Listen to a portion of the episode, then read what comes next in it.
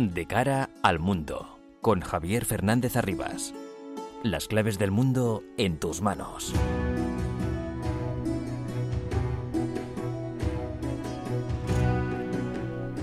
El mundo sigue revuelto, pero que muy revuelto, y todo lo que pasa nos afecta cada día más. Son las 10 de la noche, comienza de cara al mundo en la sintonía de Onda Madrid para analizar todo lo que ocurre en este bendito planeta llamado Tierra.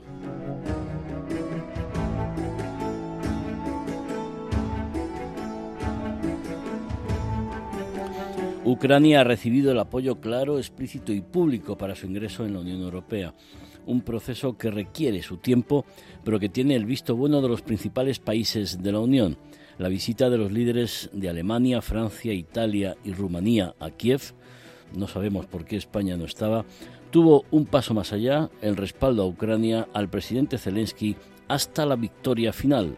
El presidente francés Emmanuel Macron no habló de la necesidad de negociar con Putin y dio un paso adelante, decimos, en apoyo a los ucranianos que van a recibir más artillería francesa, cañones de largo alcance y precisión. Ce soutien, vous l'avez, Monsieur le Président, vous le savez. Vous pouvez compter sur nous. L'Ukraine peut compter sur nous. L'Europe, dès le premier jour de cette guerre, a su choisir.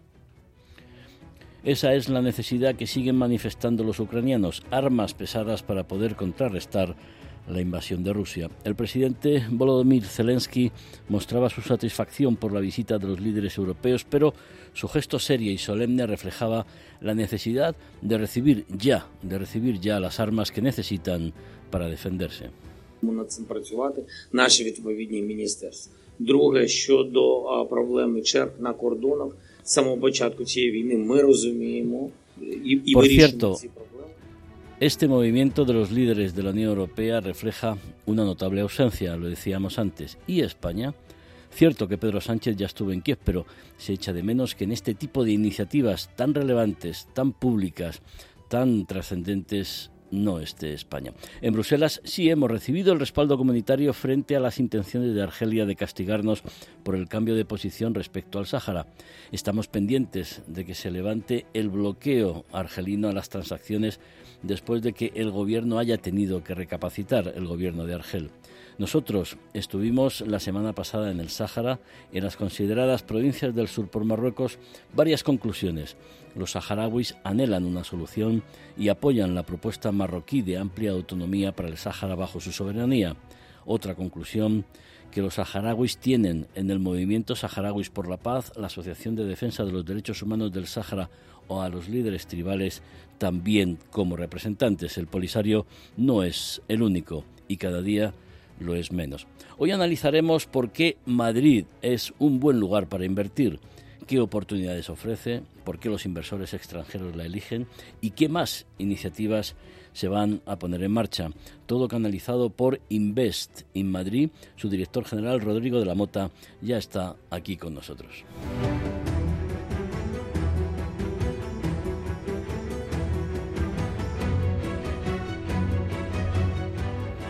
Sintonía de Onda Madrid de cara al mundo los viernes de 10 a 11 de la noche. Les habla Javier Fernández Arribas con la asistencia técnica de Lourdes Mercado. Los asuntos más relevantes de estos últimos días los resumimos en titulares con Álvaro Escalonilla y María Cerdán. Los líderes de Francia, Italia, Alemania y Rumanía viajan a Kiev en lo que Zelensky ha calificado como una visita histórica. Los cuatro mandatarios han apoyado que Ucrania reciba el estatus de candidato a miembro de la Unión Europea y han discutido sobre la preparación de un nuevo paquete de sanciones contra Rusia. Los ministros de Defensa de la OTAN se reúnen en Bruselas a falta de dos semanas para la cumbre en Madrid. Sobre la mesa han estado el plan de adhesión de Suecia y Finlandia, la redacción de un nuevo concepto estratégico y el refuerzo del flanco occidental de la alianza. Estados Unidos anuncia un nuevo paquete de mil millones de dólares de ayuda militar a Ucrania. Así lo anunció el presidente estadounidense Joe Biden tras una conversación telefónica con su homólogo ucraniano Volodymyr Zelensky que pedía a la OTAN necesidades urgentes en la campaña militar contra Rusia. Argelia cesa al ministro de Finanzas en plena crisis con España.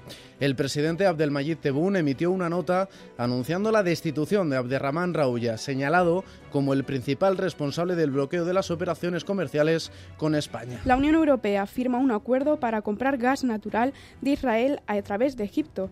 El acuerdo del, bloqueo, del bloque comunitario busca así disminuir su dependencia energética de Rusia. Un dictamen emitido a última hora por el Tribunal Europeo de Derechos Humanos impide el despegue del primer avión fletado por Reino Unido para deportar a Ruanda a los solicitantes de asilo.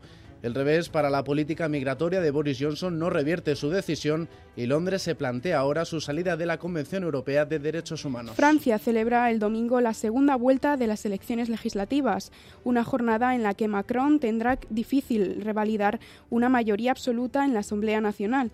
El partido presidencialista ENSEM compite con el bloque de izquierdas encabezado por Jean-Luc Mélenchon, que podría alterar la correlación de fuerzas en la Cámara. Francia captura en Mali a un destacado líder del Daesh en plena retirada de tropas del país. El Estado Mayor del Ejército francés anunció la detención de Umeya Ould al-Bayake en el marco de la Operación Barkhane.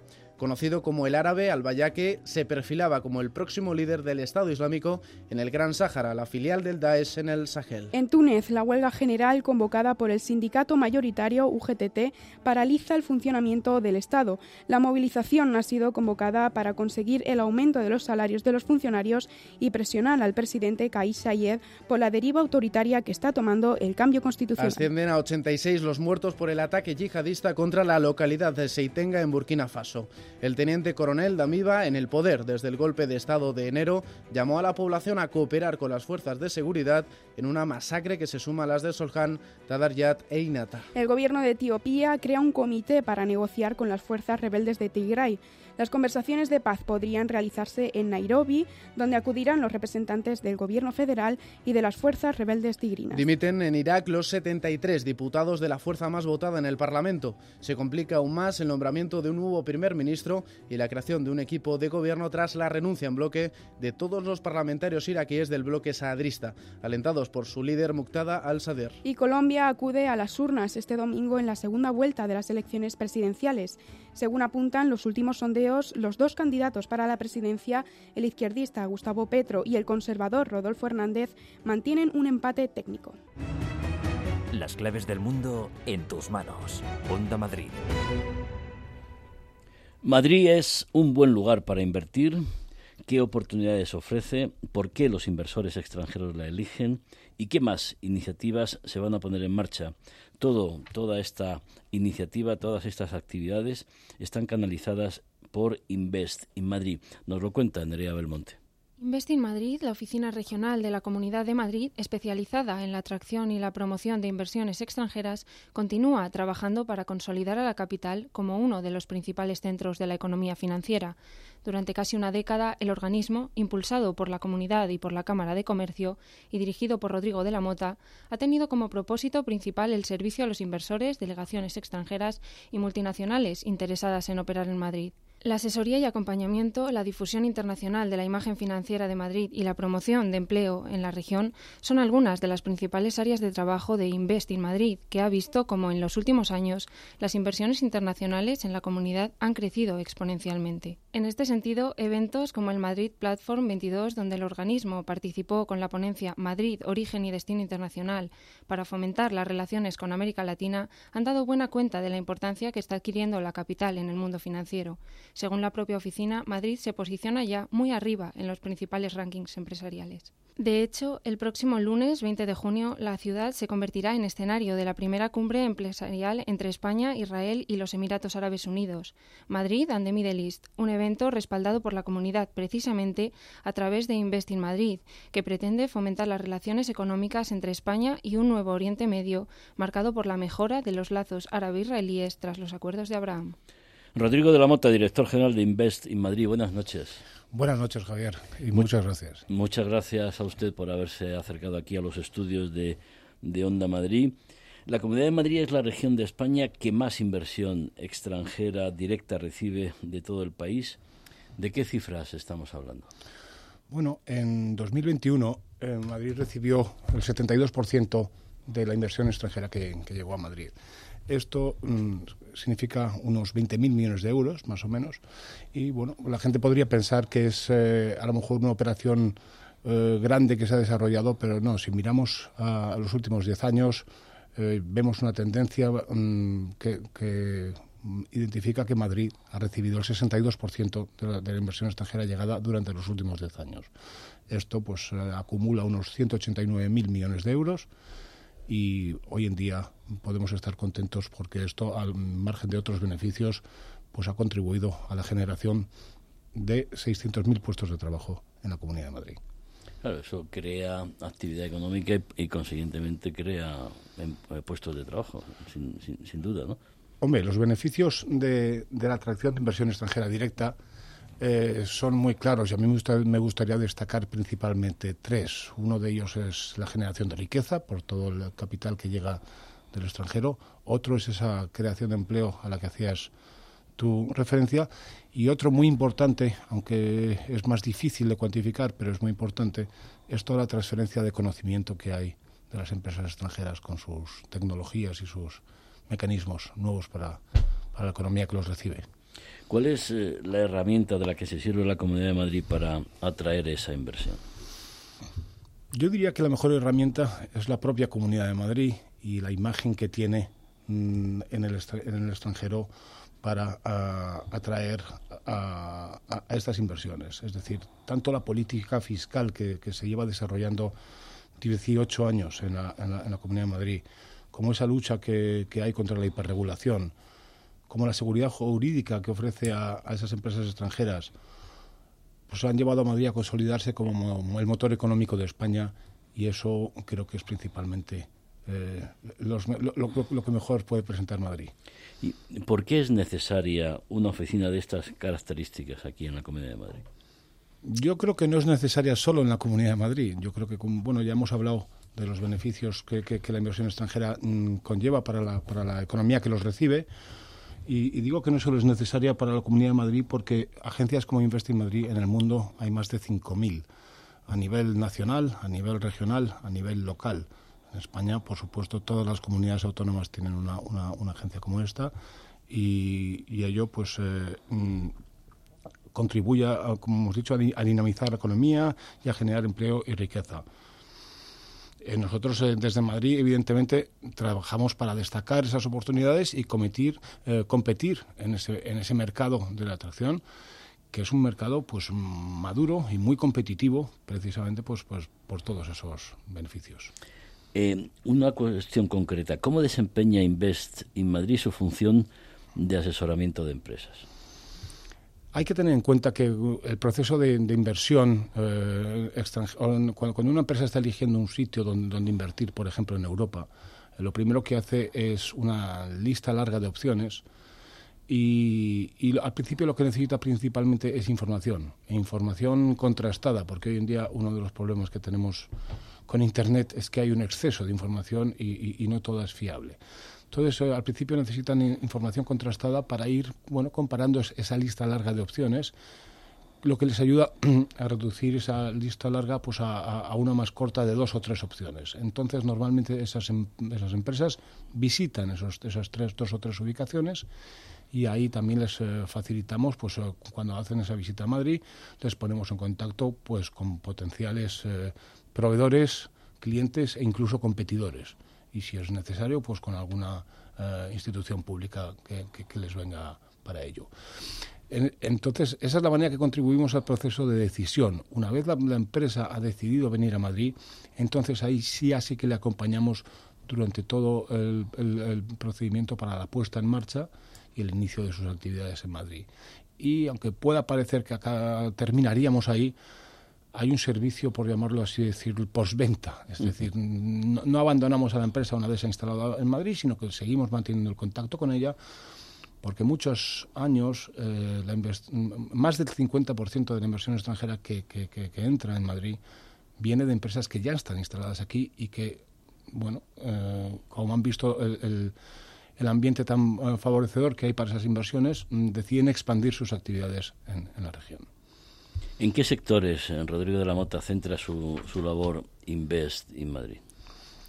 Bueno, mmm, Madrid principalmente eh, se ha centrado en, en, promocionar o en ser más proactiva en sectores de alto valor añadido en los que representamos o tenemos grandes ventajas competitivas eh, en que ofrecer a, a, las empresas de esos sectores.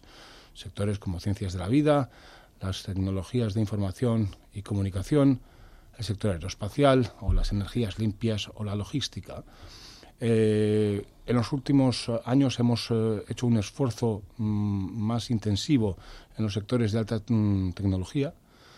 Eh, bueno, Madrid se está convirtiendo en el hub tecnológico del sur de Europa y buena prueba de ello es todos los centros de datos que mm, todos los proyectos para la instalación de centros de datos que estamos gestionando en este momento.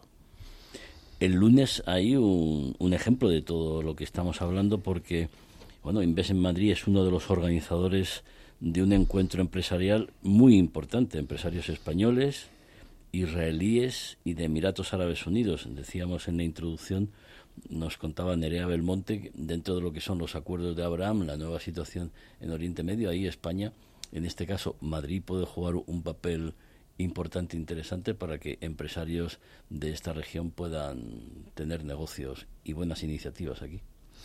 Bueno, evidentemente desde Investing Madrid, eh, una de nuestras, además de ese apoyo a, las empresas extranjeras, la primera misión nuestra es el, tema de promoción de, la imagen de Madrid y de esos beneficios que Madrid eh, puede ofrecer. Eh, en este sentido, trabajamos en, una amplia gama de, de eventos. Este evento del lunes que viene tiene una particularidad especial Mm, ya que bueno es, eh, es un evento que como has dicho surge de los acuerdos de Abraham que se firmaron en la Casa Blanca eh, en 2020 en septiembre de 2020 con, con Donald Trump presente. Y eh, para mí representa una e, es, un, es una misión única. Es la primera vez que desde entonces se organiza una misión empresarial conjunta de Israel con un, con un país árabe y además ofrece la acaban de firmar ellos un, reciente, eh, recientemente un, acuerdo de tratado de libre comercio entre ambos países y para entonces representa para ellos la primera oportunidad de colaboración. Entonces Madrid les ofrece ese escenario para que podamos eh, encontrar vías de colaboración entre mm, los proyectos tecnológicos israelíes y, los, fondos de financiación emiratíes. Y podemos hablar porque veo que tiene usted la maleta a medias porque dentro de pocos días se va, cruza el, Atlántico, ¿no? Hay, hay iniciativas para explicar qué es Madrid y lo que ofrece Madrid. Sí, evidentemente eh, una de nuestras misiones, eh, al margen de, todos, de todo el trabajo que realizamos aquí con las empresas eh, extranjeras, en esa extranjeras y españolas o no, o de otras regiones, o ahí no hay, que hay veces que alguien acusa de manera absurda que si Madrid hace competencia, no sé qué, o son las propias empresas las que deciden libremente venir a Madrid, de otras regiones de España? Bueno, nosotros la promoción que hacemos principalmente es internacional. Nosotros Es, raro que nos promocionemos eh, en otras regiones, pero eh, también ayudamos a, empresas de otras comunidades que desean ampliar sus instalaciones o, sus operaciones a, Madrid, por supuesto. Pero como te contaba antes respecto a, los viajes, pues eh, hay que, hay que salir y hay que estar proactivos y, promocionar a, la comunidad en el extranjero. Y eso es eh, pues parte de mi trabajo, evidentemente. Yo la semana que viene me, desplazaré a, Miami, vamos a tener ahí un encuentro con empresarios locales y, vamos a, ahondar en, la posibilidad de, de, firmar próximamente un, un, convenio de colaboración con el condado de Miami-Dade y después la semana posterior pues me desplazaré tanto a, Santiago de Chile como a Bogotá para eh, bueno eh, ver vernos o entrevistarnos con, con, esos posibles eh, inversores que están buscando dónde, dónde colocar sus fondos en Europa o en España. Y además, Rodrigo de la Mota, es que Madrid está de moda por muchas causas. Bueno, solo hay que ver cómo hemos recuperado turistas, está la, la ciudad llena, llena de gente y además con un Real Madrid pletórico, que es el mejor embajador de Madrid, eh, creo que no le costará mucho eh, eh, conectar con, mucha gente por ahí fuera de España. Bueno, afortunadamente a la promoción que, nosotros realizamos de Madrid en el exterior hay factores como este que contribuyen y que a mí me llenan de felicidad porque yo además soy madridista desde pequeño. O sea que sí, todos estos factores ayudan y la, y la ciudad, vamos, la comunidad está de moda y, sobre todo está en auge y notamos muchísimo interés y muchísimo contacto de empresas extranjeras. Rodrigo de la Mota, director general de Invest in Madrid, muchas gracias por acercarse aquí a los estudios de Onda Madrid. Y bueno, eh, le emplazamos para que cuando venga de todos esos viajes, Miami, Bogotá, Santiago de Chile, nos cuente cómo, cómo le ha ido. Muchas gracias y muy buenas noches. Muchas gracias a ti, Javier, porque yo y, tomo tu, cita porque creo que es bueno y es importante que además de todo lo que hacemos Contarlo. Eh, hay que contárselo a los madrileños porque no hay que olvidar que el principal objetivo nuestro es generar riqueza para los madrileños. De cara al mundo. Onda Madrid. En Casa del Libro compartir la lectura es nuestra gran pasión y estamos de enhorabuena porque ahora en Madrid ya tenemos 13 librerías. Te invitamos a descubrir las nuevas librerías de Plaza Norte 2, La Vaguada y Gran Plaza 2. Si eres socio, disfrutarás de las mejores ventajas y recuerda que si compras en casadelibro.com puedes recoger tus libros en cualquiera de nuestras librerías. Casa del Libro, siempre sabremos el libro que necesitas. En la Comunidad de Madrid estamos abiertos a tu nuevo proyecto empresarial.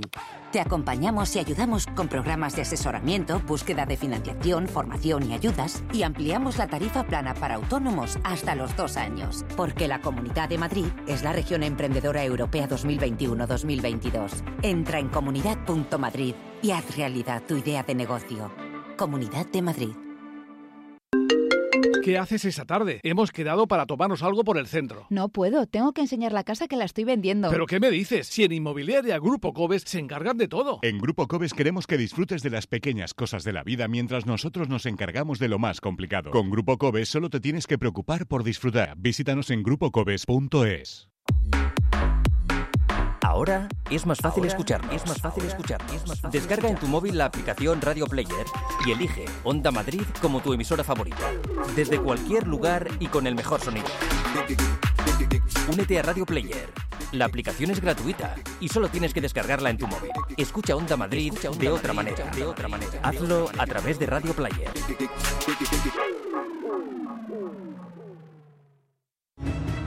De cara al mundo con Javier Fernández Arribas. El norte de África es una zona de especial interés geoestratégico para España y para Europa. Últimamente España está teniendo problemas con los países de esta región.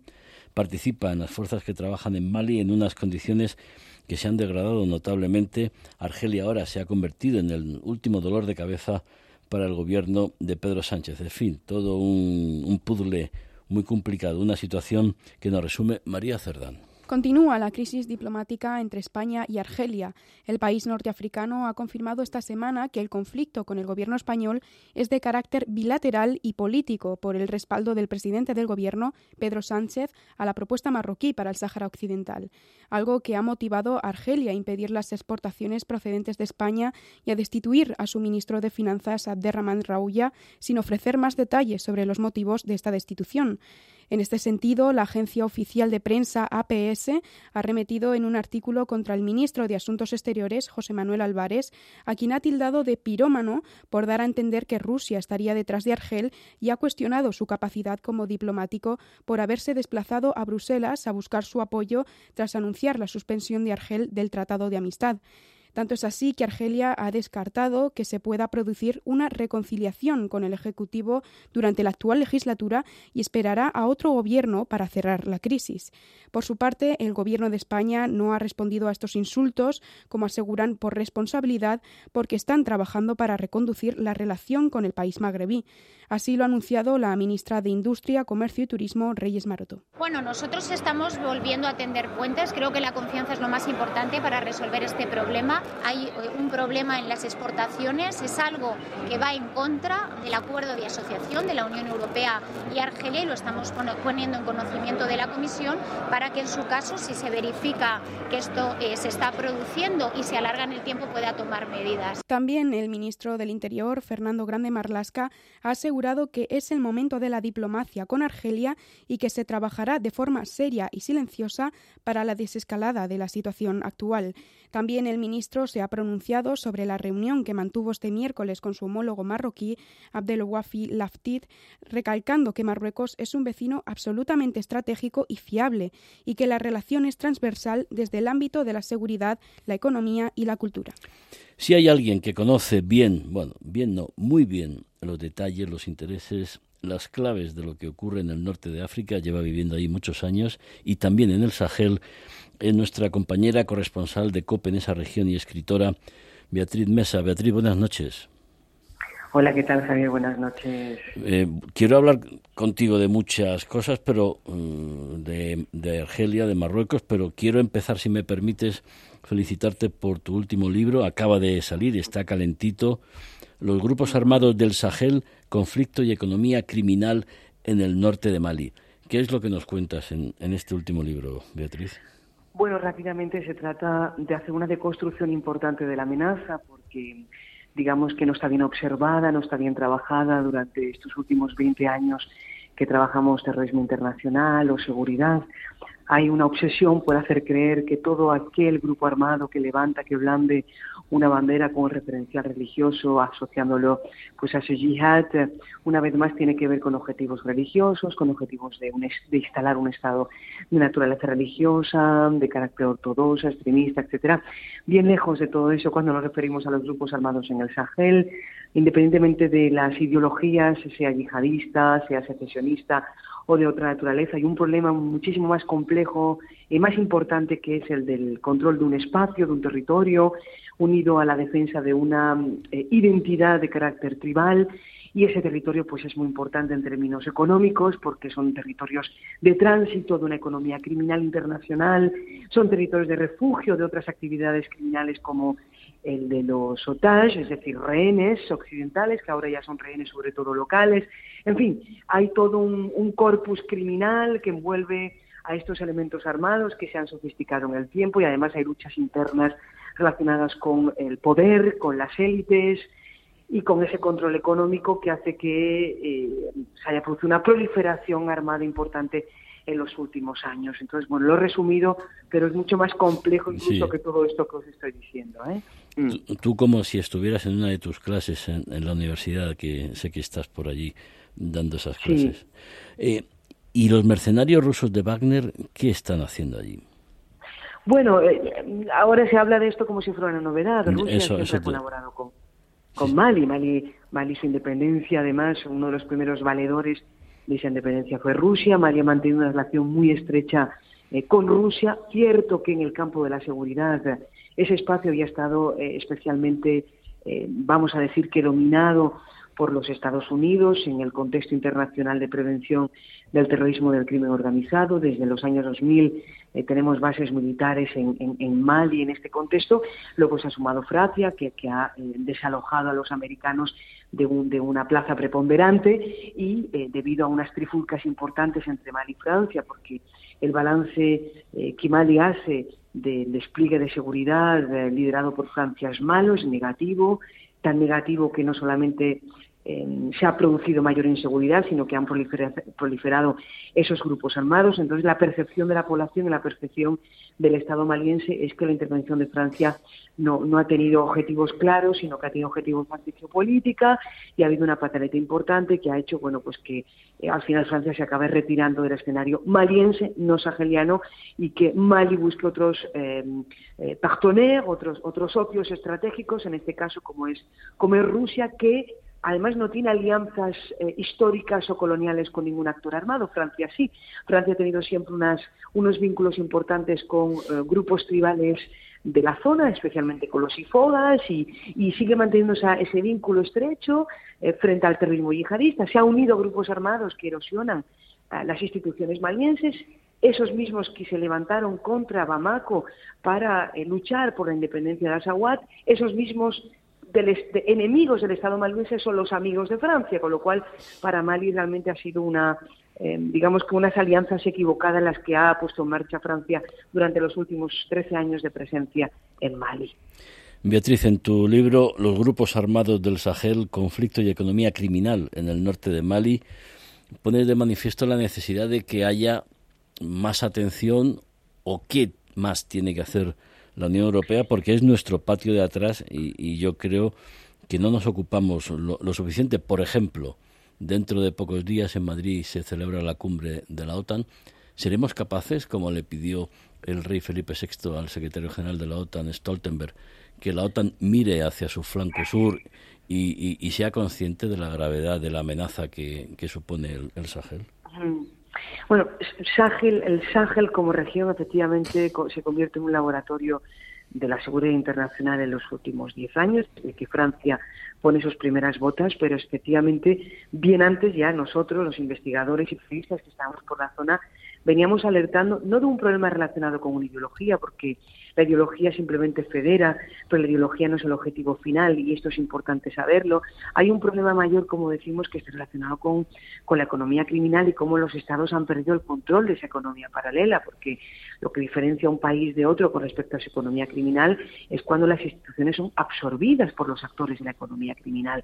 Un Estado no se puede permitir que esa economía criminal quede en manos de actores no estatales que al final se convierten en grandes rivales del Estado porque han hecho acopio de armas, han hecho acopio de, hombres y controlan ese recurso económico, es fundamental y al final tenemos lo que tenemos ahora mismo, un Estado como el de Mali que nos ha podido imponer en la zona norte, lo ha perdido, Hay la, mitad del país está en manos de los armados, el centro del país está en, manos de los grupos armados y no podemos permitir que eso siga produciéndose en Níger o en Burkina Faso, donde hay eh, razones para que un joven, desgraciadamente, se transforme en un hombre violento recurra al Kalashnikov, porque esto se convierte en una especie de supervivencia, heroicidad, eh, y, ya de entrada, solamente por el contexto geográfico en el que se sitúa ese joven, ¿no? que, para él es, una, es una suerte de muerte, pues ya que estoy muriendo en vida, muero a través de la violencia. ¿no? Esto es una reflexión muy importante que los europeos tienen que saber.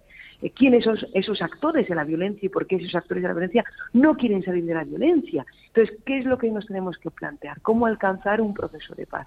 ¿Cómo alcanzar más periodos de paz que de violencia? Lo que había antes, ¿Y cómo se hace eso? Recuperando lo que había antes. ¿Y qué es lo que había antes? Una negociación. Una negociación con todos los actores armados, independientemente de la naturaleza. Esos acuerdos de no agresión que se mantuvieron con Libia, con Mali, con Burkina Faso, con Níger, con Mauritania, que es lo que han permitido que haya una eh, estabilidad, vamos a decir, en la zona. Mientras que no se recuperen esos acuerdos, difícilmente podremos alcanzar, como decimos, más periodos de paz que de violencia, porque la paz es una ilusión. Esto no es esto no es posible en esta región. Sin duda, ahí hay que rediseñar y, muy bien esa, esa política porque nos jugamos, nos jugamos bastante. Yo he estado hace poco en Nouakchott, en, en Mauritania. Bueno, ahí hay cierta estabilidad, pero hay también cierto riesgo, cierta amenaza de, desestabilización, ¿no? Sí, bueno, la amenaza de desestabilización evidentemente está ahí. Está ahí porque cada vez son más las organizaciones armadas que están apareciendo. Una vez más, independientemente de mm, cuáles son las ideologías que teóricamente eh, movilizan a esas personas. Aquí lo importante es ver cómo el tráfico de armas es incesante, cómo para estas, estos grupos armados no existen fronteras, de ahí que hablemos de una violencia transnacional y eso hace que haya nuevas comunidades, como la comunidad PEL, que ya participa de esa violencia y esta comunidad PEL es extensible a toda la África del Este. Eso quiere decir que si en Burkina Faso, en Togo, en Costa de Marfil, estamos viendo que una emancipación de la comunidad a través de la violencia, en este caso la comunidad PEL, pues puede surgir eh, en, Togo, en, Benín, como ya se produce, en Costa de Marfil, pues que haya un, pues otro actor que, que, decida adquirir un cierto liderazgo y que empiece igualmente a partir de elementos razonables como de la justicia social, el de la ignominia, pues que empiece también pues a utilizar estas banderas para eh, organizar a jóvenes, como hemos visto en el caso de Nigeria en el estado de Borno, etcétera, y, y, y, se muevan ¿no? en esa dirección de la violencia para erosionar los, los, los, estados y para crear estados paralelos. Y esto es muy preocupante, es muy preocupante, pero, pero sin, sin, sin simplificarlo en el yihad, porque una vez más el yihad es un eslogan, uno más de tantos otros que existen, ¿no? Eh, ser musulmán en esta zona no es importante, lo que es importante es pertenecer a una etnia, una fracción eh, y controlar un territorio. Hablabas de conflicto y economía criminal, hablabas de tráfico de armas, eh, tráfico de drogas, tráfico de seres humanos. Secuestros. Mm. Secuestros y tráfico de, animales. Pues estoy pensando en mis amigos Beriaín y Fraile, y Fraile, que fueron asesinados en Burkina Faso porque estaban realizando un documental sobre el tráfico de, animales. O sea que es una zona donde hay muchos elementos a tener en cuenta. Por supuesto, la caza de los furtivos. Es que en el caso de nuestros compañeros, desgraciadamente, integraron un convoy eh, un convoy oficial que, además es objetivo de esos de esos grupos criminales, eh, bandidos, que se llama en francés le coupeur de route, los que, los que, los que cortan las, los caminos, la ruta, los que controlan los bosques, los que se dedican a talar árboles, los que se dedican a, eh, desgraciadamente, matar, asesinar a elefantes, eh, llevarse los cuernos, el, marfil, la importancia del marfil. Estamos en zonas de grandes reservas naturales que aportan muchos beneficios para eh, para los estados, pero también para estos actores, por desgracia. Estamos hablando de zonas por donde transitan drogas, estamos hablando de zonas por donde transitan armas, estamos hablando de zonas por donde transitan personas que son secuestradas. Hemos visto durante muchos años el secuestro de un rey internacional, que supone uno de ellos pues 3 millones de euros, 4 millones de euros, pero es que hoy, que ya prácticamente no hay blancos occidentales por la zona, precisamente por el riesgo y la exposición al secuestro, se están produciendo secuestros nacionales, locales, secuestros de políticos, secuestros de líderes tribales, secuestros de jefes religiosos, secuestros de em, cooperantes locales, humanitarios. que, entonces, esto forma parte de los nuevos negocios, de esta agenda económica, de esta economía criminal que es extensible por toda la zona y que, eh, evidentemente, que supone una amenaza primero para nuestras sociedades argelianas y, menos para Europa. Evidentemente que Europa tiene un compromiso con esta región por ser la frontera sur de Europa. Europa le preocupa los flujos migratorios que vienen hacia, hacia Europa. Europa le preocupa que un actor eh, salido de una fila migratoria puede convertirse en un actor de extremismo. Sí, que Europa efectivamente tiene que mirar eh, más allá, como explicabas tú, y eh, ver de qué manera podemos ayudar a estos estados a, pues a crear ejércitos, ejércitos serios, pero es que no puedes perder de vista algo, que aunque podamos, aunque mañana tengamos ejércitos nacionales, en un caso como el de Mali, estos ejércitos no son representativos de una eh, población que es multiétnica y entonces esas sensibilidades étnicas hay que considerarlas y esto es lo complejo de estas tierras en donde estamos que han superado el Estado moderno, que, han, está cuestionando el Estado moderno, que están cuestionando la frontera moderna, fronteras coloniales que ahora están dando digamos, está dando la cara. Es decir, no ha funcionado el Estado moderno, no ha funcionado la frontera moderna. Hay un problema de revisión histórica. Ya lo escuchan ustedes, además ahora en, verano, si, empiezan ustedes las vacaciones, ahora en julio o en agosto, el libro Los grupos armados del Sahel, conflicto y economía criminal en el norte de Mali de Beatriz Mesa, un libro donde van a encontrar muchas muchas respuestas, muchas claves de lo que ocurre. Antes de despedirme, Beatriz, eh, ¿cómo ves lo de Argelia? Eh, eh, está, está, Putin presionando, porque con nosotros sí, pero con Francia y Alemania no. en su situación interna buscan un, un, un enemigo externo para eh, bueno, un poco distraer los problemas internos. ¿Qué está ocurriendo con Argelia? A ver, yo desde aquí, sinceramente, la observación que hacemos desde aquí es que Argelia nunca ha necesitado eh, órdenes ejecutadas de Rusia ¿eh? para, sus, para su política exterior o su política interior, ni muchísimo menos. Ha sido muy soberano y creo que la prueba está ahí. Es un país cerrado a la, internacional. El ejército, que es el que conduce los hilos del país, tiene muy claro que, que el camino es el que va a seguir siendo, asentar toda su economía en los hidrocarburos, en el gas principalmente, y esto supone un problema para el resto de los sectores.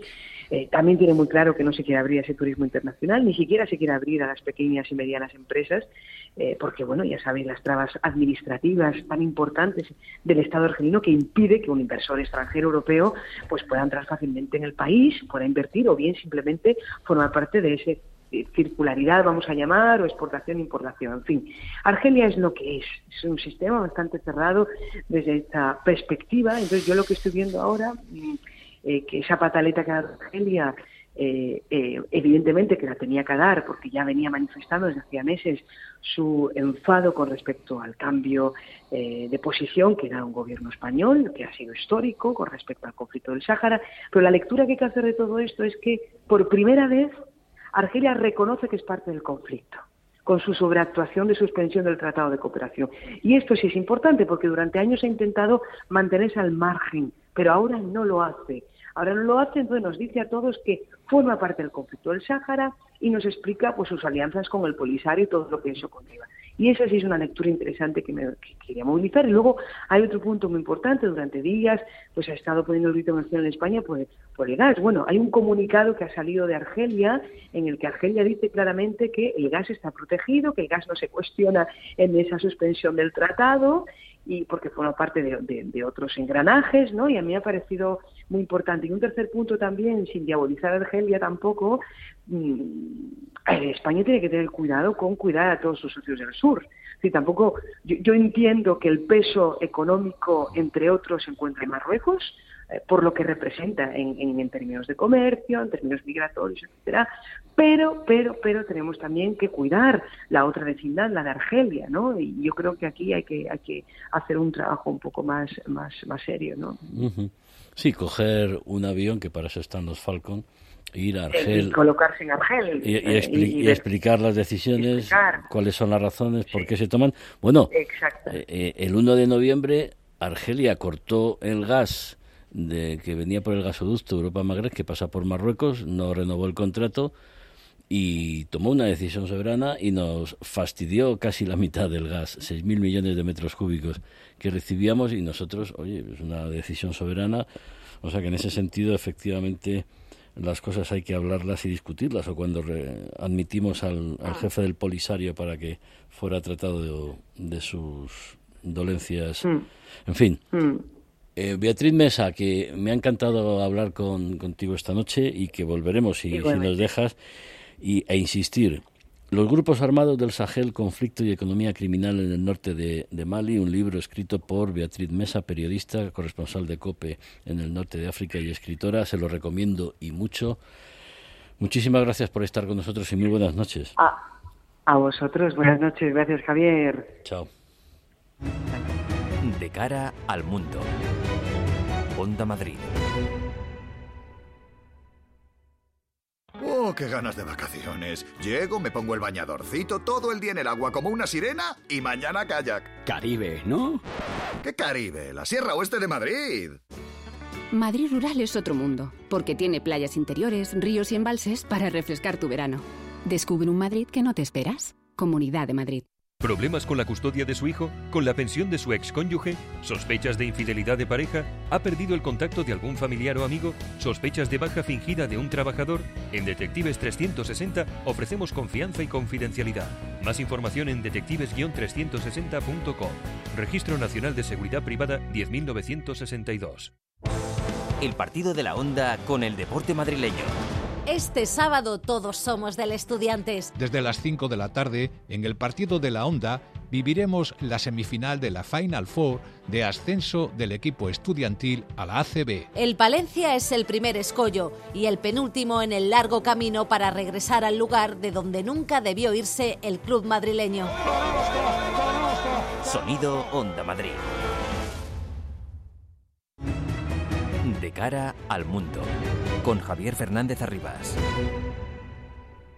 Kiev, la capital de Ucrania, y su presidente Volodymyr Zelensky recibían al presidente de Francia y de Rumanía y a los primeros ministros de Alemania e Italia apoyo y respaldo a Ucrania para su candidatura a la Unión Europea. Zelensky siguió insistiendo en su petición de armas pesadas para poder afrontar la invasión. Los líderes europeos hablaron de apoyo a Ucrania hasta la victoria final. Lo de negociar que decía Macron, pues ya lo veremos. Lucas Martín, experto analista internacional, buenas noches. Buenas noches, Javier. Pedro González, periodista, fundador de Euronews, buenas noches. Buenas noches, Javier. Eh, bueno, en, un instante estará, estará con nosotros Claudia Luna Palencia. Sí, ya está. Claudia, periodista mexicana y escritora, buenas noches. Un abrazo para todos. Buenas noches. Lo primero, disculpadme que la semana pasada estábamos en, en Dakla, en el Sáhara, y bueno, se, nos fue el tiempo y no, no pudimos eh, contactar con vosotros. Pero bueno, hoy sí lo tenemos. Lucas, eh, estos, eh, esta demostración de apoyo es, está bien, pero con eso no se detiene la invasión de los blindados ni de, ni de los cohetes rusos, ¿no? No, evidentemente no. Eh, yo lo que ocurre es que empiezo a ver, y es mi opinión personal, eh, un cierto agotamiento en ambas partes, tanto en el lado ucraniano como en el lado ruso. Y yo creo que no tardaremos mucho en empezar a ver movimientos eh, hacia un posible inicio de conversaciones, o llamémoslo como queramos, porque evidentemente esto no lo puede sostener nadie y tanto Rusia como el bloque, vamos a occidental, están dando cuenta de que, de que vamos todos de, cara, de cabeza al abismo y esto hay que pararlo. Pero los líderes europeos hablaron de estar con Ucrania hasta la victoria final. ¿De verdad creen que Ucrania, a no ser que reciba mucho material militar pesado, es capaz de poder rechazar la invasión rusa? Yo creo que eso se dice eh, porque hay que decirlo en ese momento que se está en Kiev y apoyando a Zelensky. Eh, pero realmente, salvo que no piensen, salvo que hayan perdido la cabeza, eh, son conscientes de que Ucrania no va, no va, a conseguir reconquistar militarmente lo que ha perdido por ahora.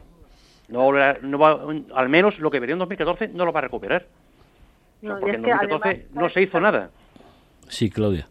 Sí, además, sabes que eh, yo estoy de acuerdo en la reflexión que hace Lucas, que también estos días lo he estado eh, meditando, sobre todo porque no solamente es el agotamiento que ya se tiene en Ucrania y en Rusia, sino también el agotamiento que hay ya en la opinión pública eh, europea, en la opinión pública de Occidente, y que se está dejando sentir, bueno, pues en, en todo lo que viene siendo Además, el contexto de la economía con estos malos datos que estamos teniendo de este primer trimestre económico, con todo lo que avisoran los organismos internacionales que eh, podrá suceder si continúa alargándose pues toda esta crisis que se está teniendo en los commodities, con esta falta de granos, con todo eh, el desequilibrio que hay en el mercado energético, con estos malos datos y pronósticos de cara al segundo trimestre y sobre todo al cierre de, 2022, no hay opinión pública que pueda eh, soportar por mucho tiempo los estragos que estamos teniendo, estas bombas económicas en nuestros bolsillos,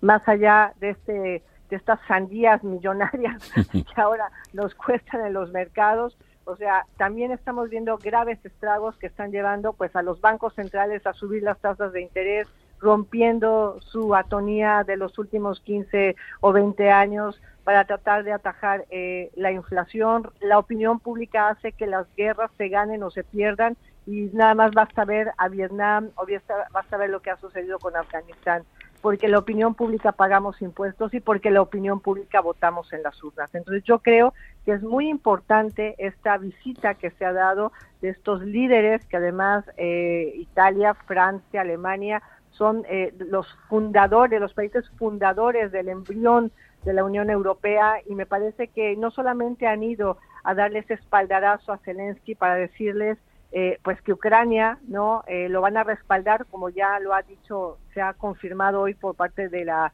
Comisión Europea para este estatus de candidato de candidato oficial como eh, país miembro de la Unión Europea junto con Moldavia. Curioso que no se lo han dado este reconocimiento a Georgia, pero claro, me parece que también eh, hay una recomendación, sobre todo por parte de Macron, del presidente de Francia, para que ya Ucrania busque una vía de salida mediante la negociación y mediante, pues quizás el reconocimiento de un estatus especial a ese 20% del territorio ucranio que está en manos del ejército ruso.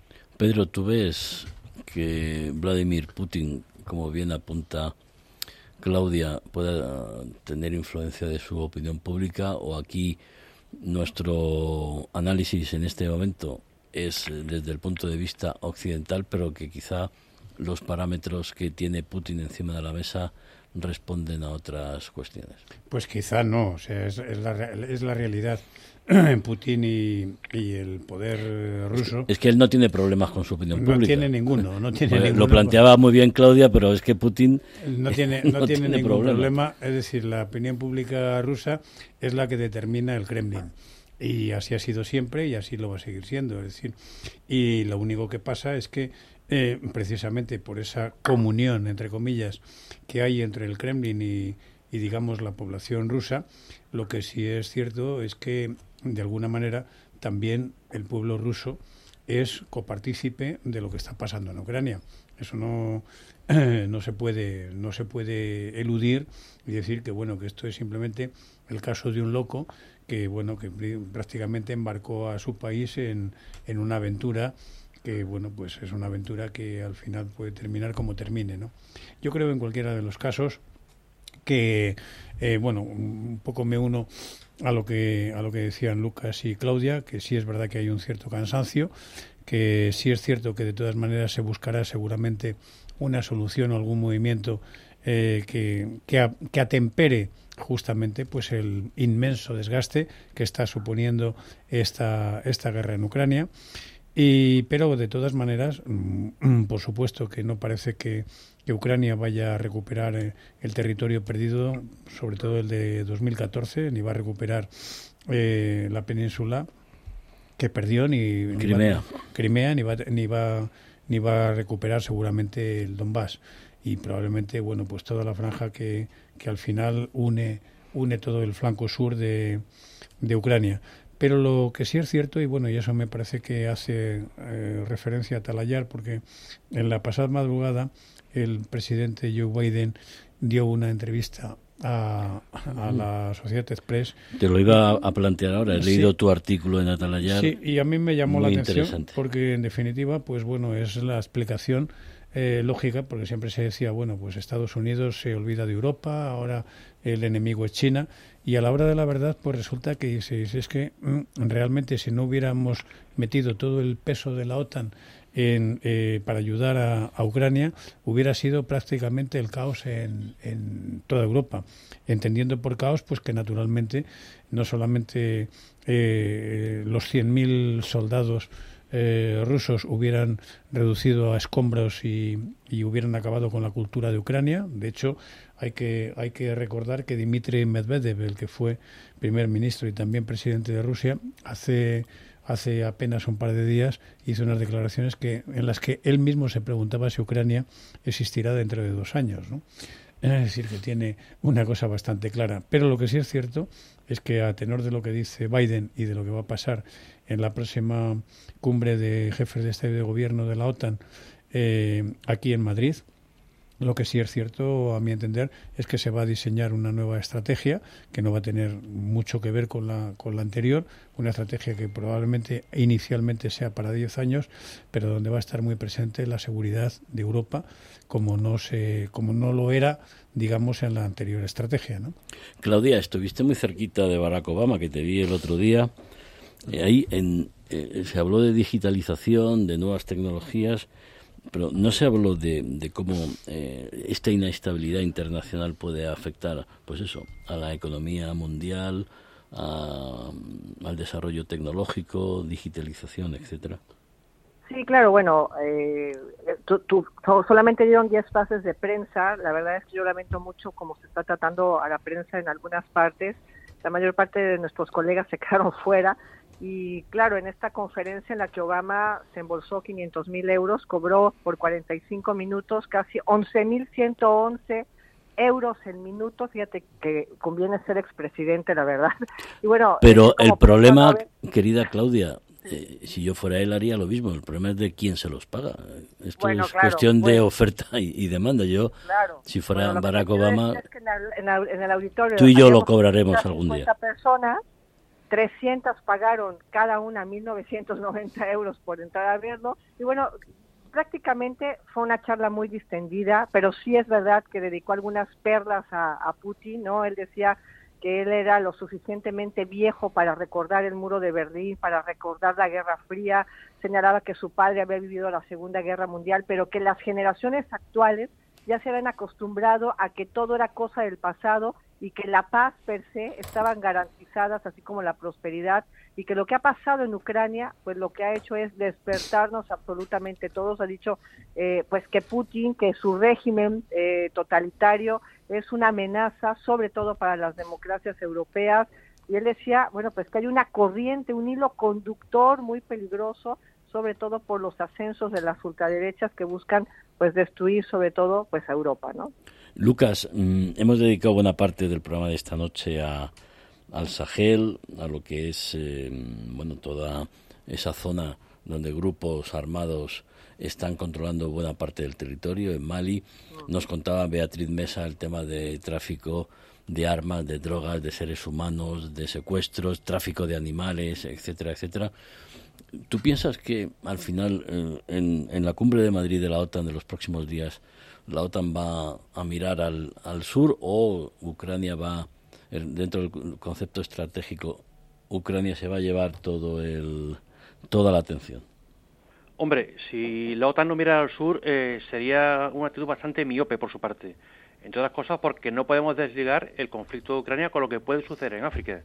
No olvidemos la eh, creciente presencia de Rusia en toda África y su influencia en, algunos países. Y eso le está dando herramientas y poder pues para crear otro, para utilizar otras herramientas de desestabilización de Europa que provengan del sur. Eh, y eso ya se está comentando. Con lo cual, eh, yo creo que la OTAN efectivamente eh, lo ve todo como, un conjunto y deberá prestar cierta atención al sur porque la, gran desestabilización de Europa puede venir, no puede venir por el sur.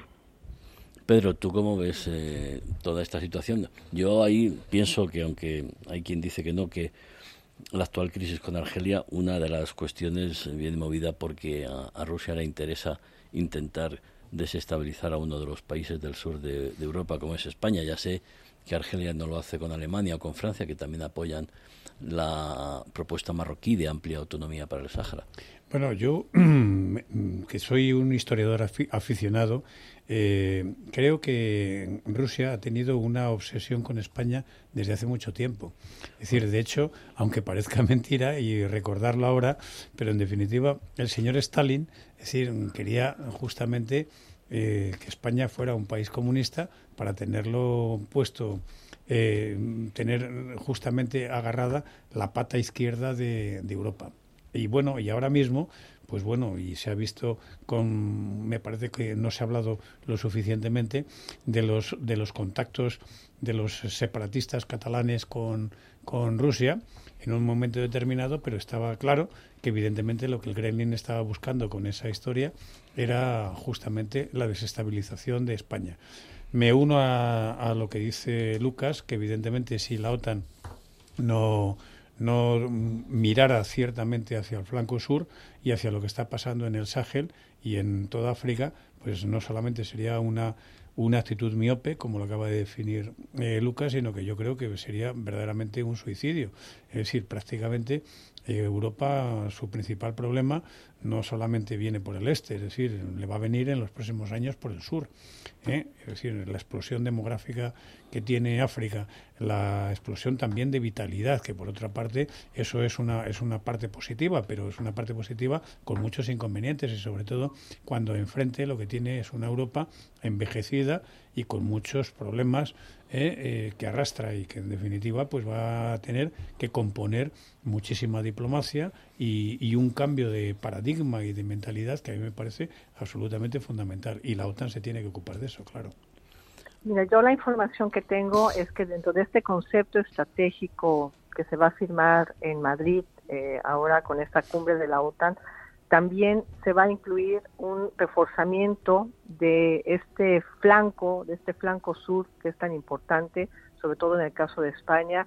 Eh, hay un rubro que se llama el prisma de 360 grados, en los cuales, bueno, lo que va a hacer la OTAN es reforzar su presencia en Mauritania. Ojo, porque Mauritania se está convirtiendo en un país muy importante para la geoestrategia, no solo de España, sino también de la OTAN, y va a jugar un papel muy relevante en estos apetitos que hay por dominar el Magreb. Ojo con Mauritania. Cierto, cierto, porque estuvimos allí hace tres semanas y pudimos comprobarlo. Estuvimos luego la semana siguiente en el Sáhara, en Dagla. Volvemos la semana que viene a Dagla con un grupo de empresarios españoles que van a ver oportunidades de negocio allí. O sea que en ese sentido. Muy importante lo que está pasando con Creo que todo lo que ocurre en el norte de África es estratégico para nosotros y hay que prestarle mucha, mucha atención. Pedro, Lucas, Claudia, muchísimas gracias. Feliz fin de semana. Buenas noches. Feliz fin de semana para todos.